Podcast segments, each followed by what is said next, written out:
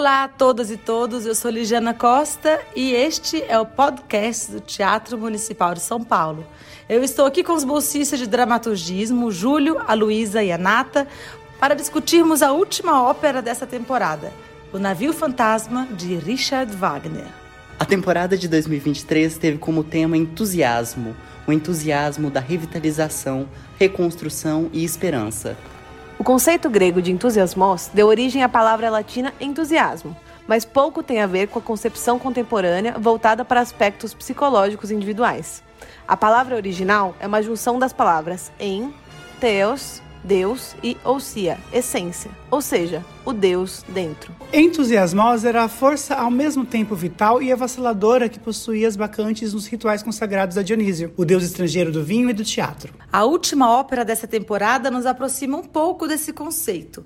Em O Navio Fantasma, um capitão holandês é condenado a vagar eternamente pelos mares, e somente o amor de uma mulher verdadeiramente fiel pode libertá-lo de sua maldição. E essa mulher é Zenta, uma jovem norueguesa que, tomada pela piedade, decide que será a redentora desse homem maldito. A primeira ópera madura de Wagner, estreada em 1843, ainda se encontra muito distante de seus futuros music dramen e de suas melodias infinitas. Dividida em áreas, duetos, tercetos e coros muito bem marcados, o Navio Fantasma mostra sementes daquilo que viria ainda a ser criado pelo compositor. Conversamos agora com o maestro Roberto Minchuk e a professora e musicóloga Yara Kasnok sobre o compositor e sua obra.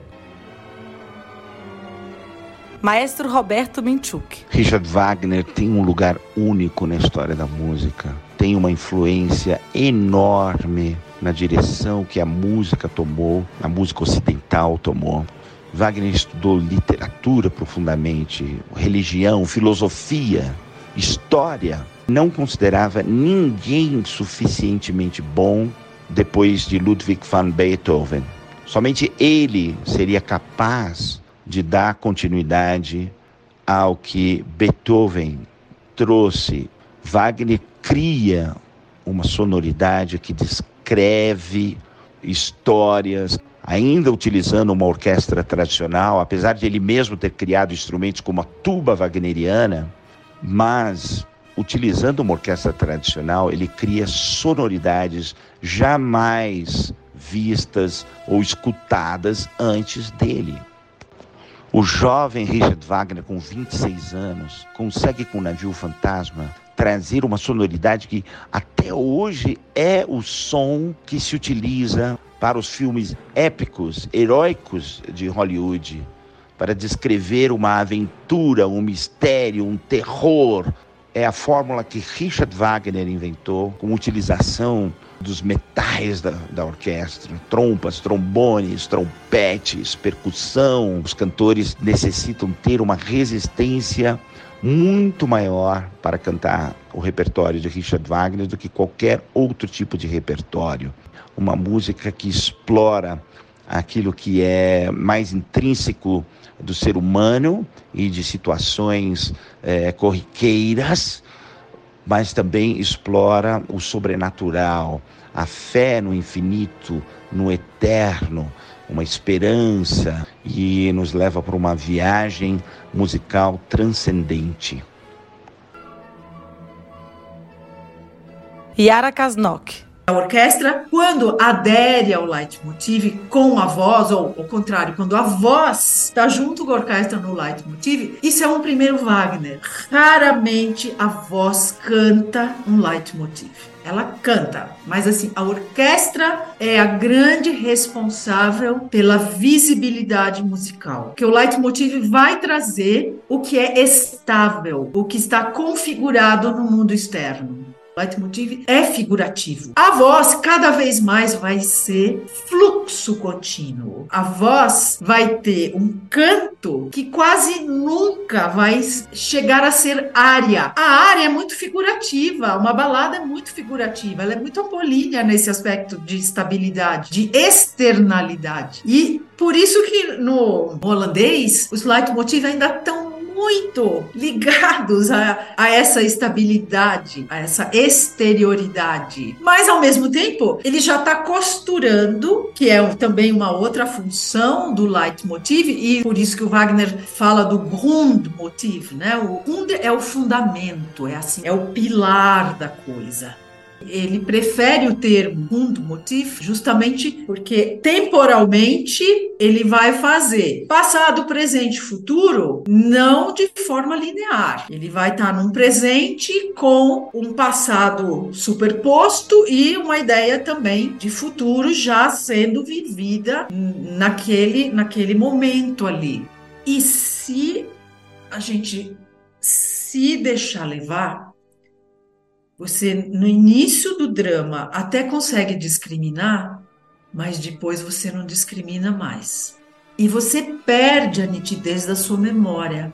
E o gostoso é quando você vai da definição para a indefinição, da memória que discrimina para um ensombrecimento de memória que você fala assim: eu sei, eu sei que eu já ouvi isso, mas assim, eu não sei a quem pertence é o máximo. Quando você. Aí você fala assim: entrei, entrei na escuta, sabe? Conversamos com solistas Hernan Iturralde, Rodrigo Esteves, Evandro Stenzowski, Giovanni Tristati, Eiko Senda e Carla Fliptic Home sobre como se relacionam com seus personagens. Rodrigo Esteves. A diferença de Verdi e Wagner é uma questão dramática mesmo, né? Uma questão de você ver a coisa, o temperamento italiano e o temperamento alemão. Pronto, aí você vê tudo, está expressado na música isso. É um pouco mais complicado cantar Wagner no difícil daquela coisa do peso da orquestra. Mas como é um Wagner, digamos, mais romântico, é difícil você se ver, né? Porque é fantasia, então é um fantasma. Mas tem todo o simbolismo daquela coisa de encontrar um amor verdadeiro. Eu acho que é uma coisa simbólica de você se encontrar, entende? A desculpa de ter uma mulher ou ter um homem quem seja, para você conseguir descobrir quem você realmente é. Hernan Iturralde. Não é um homem, é uma figura. Já no início, ele tem que estar roto, porque fica esperando, cada sete anos pode descer na, na praia na, por um dia e aí tem a possibilidade de ser liberado desse, desse negócio que ele fez com, com o Diablo. Quando a ópera inicia, ele está é, roto porque ele já ficou sete anos, mais sete anos, mais sete anos, mais sete anos. Se ter que recompor e tratar de é, achar é, uma motivação para tentar mais uma vez de achar alguém que pode salvá-lo. Porque ele já fez tantas vezes, já não tem esperança. Então cada vez é assim muito escéptico, muito... mas essa vez, de a pouco, eh, tem a ideia que quizás nessa vez vai dar certo, mas ele não quer acreditar, porque já teve tantas vezes que ele sofreu muito, mas de a pouquinho, conforme a ópera vai transcorrendo, ele vai pensando, ah, será que essa vez vai dar certo, mas eu não quero fazer um spoiler do, do final. Evandro Stenzowski. Da parte vocal do Eric é um dos papéis mais complicados de Wagner, porque ele é escrito como se fosse um papel de ópera italiano, só que ele em alemão. Isso tem uma série de coisas técnicas que são difíceis de fazer. Da parte do, dos sentimentos, da dramaturgia do papel, é, ele ocupa uma posição muito interessante, porque se você for olhar a ópera do Fantasma, tudo tem a ver com é, mar, com água, com oceano. O Fliegen Holländer, né, o holandês, ele, ele vem do oceano, a Zenta é filha de um marinheiro também. Todo mundo é marinheiro. O Eric é caçador, é uma outra coisa. E o caçador, no século XIX, na, na Alemanha, nessa mentalidade, né, naquilo que ele chamam de Zeitgeist da Alemanha daquela época, é uma das figuras mais românticas, porque vários personagens e várias óperas que eram muito populares naquele período, e personagens da literatura e tudo, eram caçadores. Tem uma relação com a terra, tem uma relação com o hábito de você andar pela floresta, que é uma coisa muito importante na Alemanha. Eles têm até uma palavra específica para dizer o sentimento que você tem quando você está andando na floresta e se sente sozinho. Ela se chama Wald Einsamkeit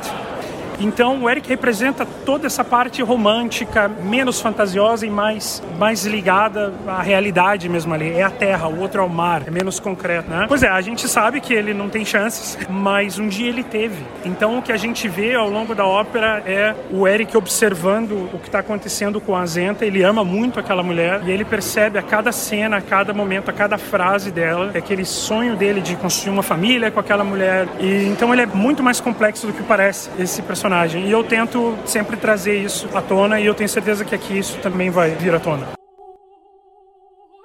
Giovanni Tristati.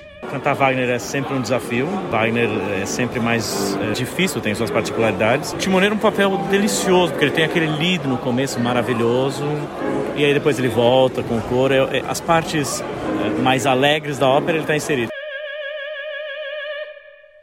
Eiko Senda. É, é complexo porque é uma pessoa que a identifico que tem uma certa narcisismo, porque é uma das primeiras óperas que a Wagner queria realmente realizar usando assim técnica estilo italiano e em idioma em alemão. Já é uma complexidade bastante grande e esteticamente eu acho que assim é uma prova de experimento muito importante. A personagem da Zenta tem uma coisa muito germânica e muito italiano, mas ao mesmo tempo não pertenecem a ambos lados, porque é muito folclórico, né? Que é uma história de que a busca Valhalla, é que é vikingos, né? Essa crença, eu acho que tem muito mais forte que a qualquer outro ambos lados, sabe? Sobre a morte, o tema da morte é diferente de outras óperas italianas. Carla Filipczyk. Este personaje para mí es un personaje que está, mm, es una mujer que vive en un mundo en donde no, no se encuentra, no encuentra nadie que la, que, con quien compartir su pasión, su, su, sus deseos.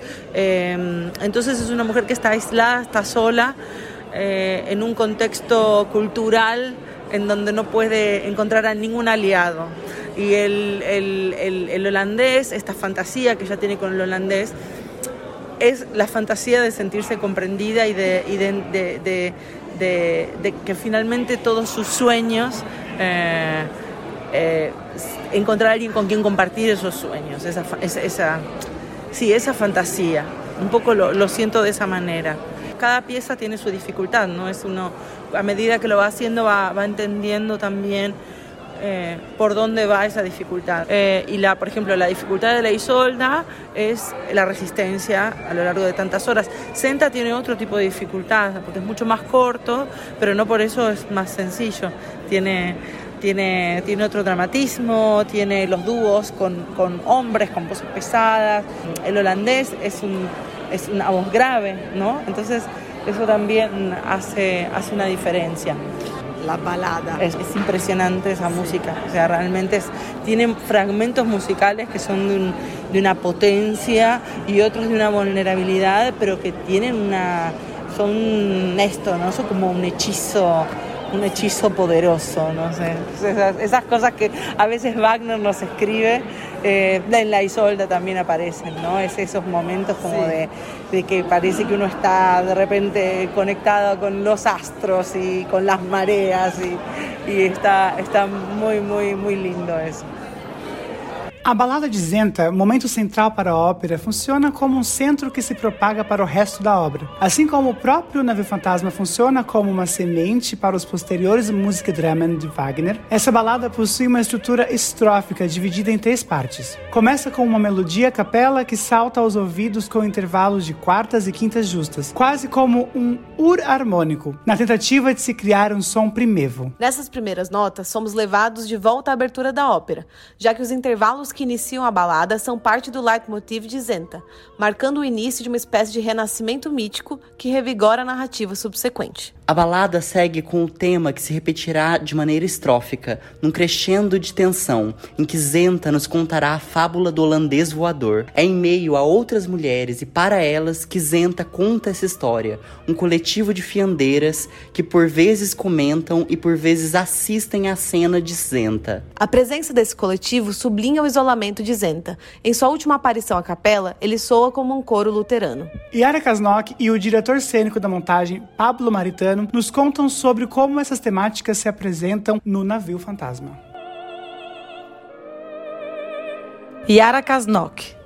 A Senta vai é, colocar um Deus dentro de si, que é o significado da palavra entusiasmo. Entusiasmo quer dizer enteos, teos é um Deus, ter um Deus dentro de si.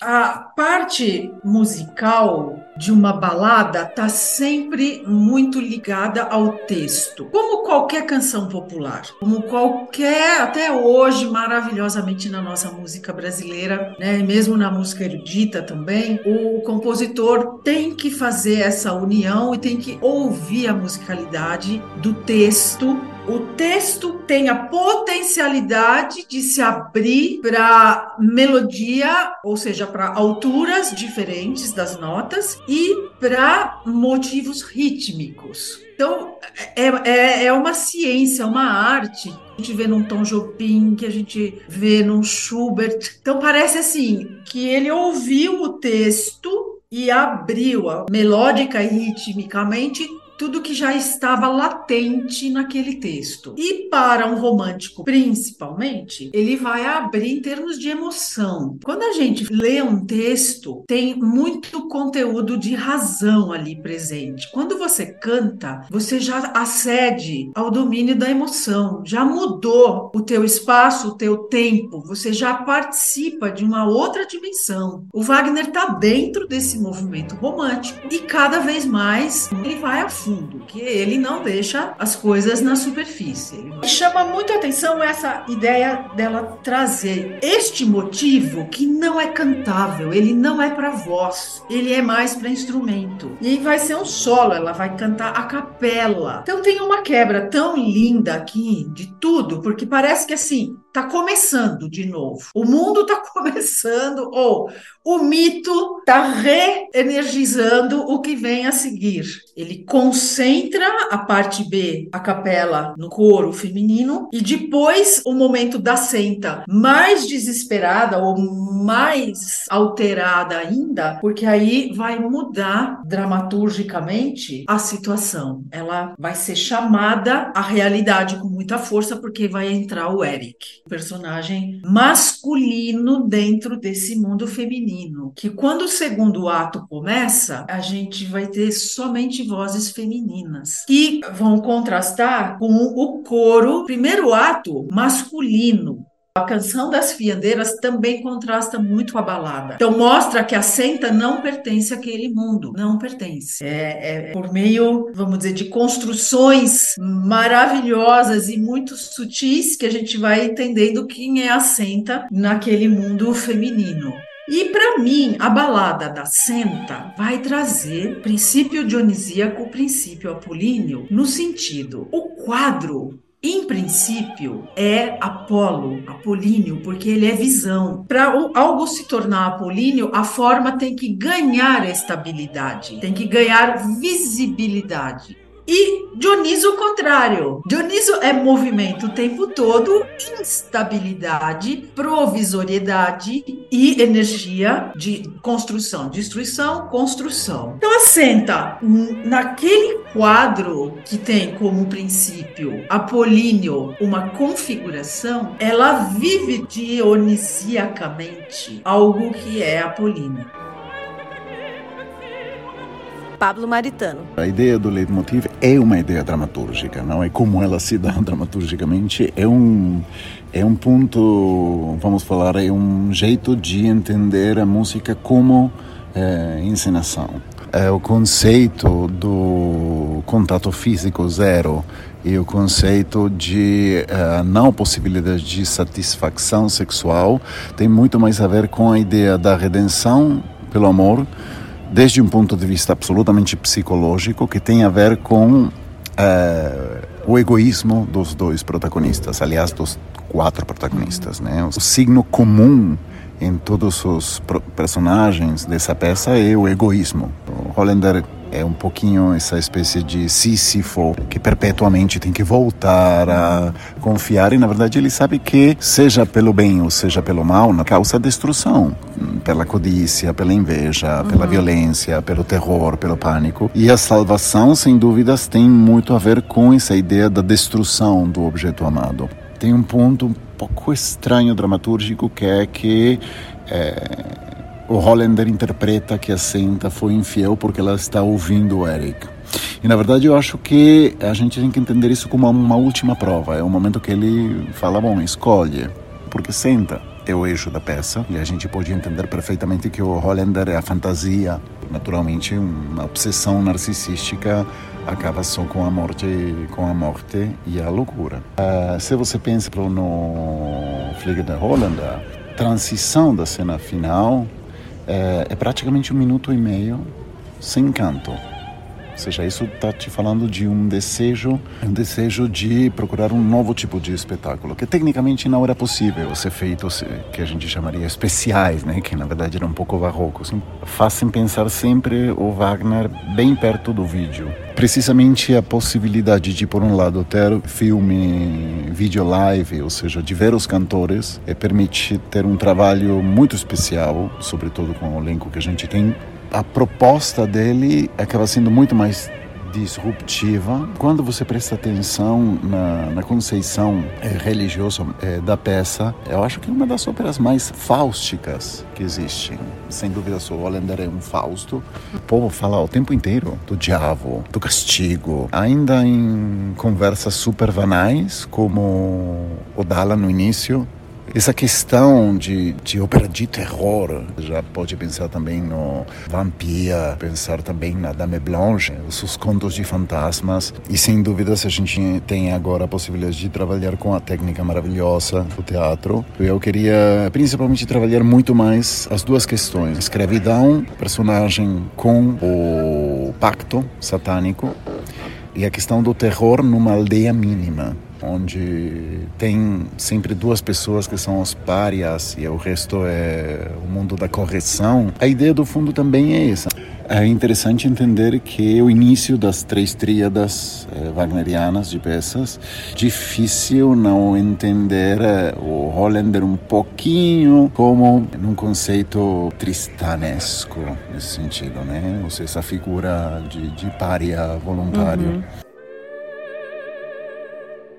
Agradecemos a todas e todos os entrevistados e aguardamos vocês no nosso Navio Fantasma. Este podcast tem direção de Ligiana Costa e a participação e criação dos bolsistas de dramaturgismo do programa Jovens Criadores do Teatro Municipal. A edição também é deles. Nata da Sociedade, Luísa Tárzia e Júlio Mourão. Esse podcast é apresentado pelo Teatro Municipal de São Paulo, sustenidos Organização Social de Cultura. As récitas do Navio Fantasma possuem patrocínio de Bradesco e Sescom Barrier Advogados, via Lei de Incentivo à Cultura. Até mais!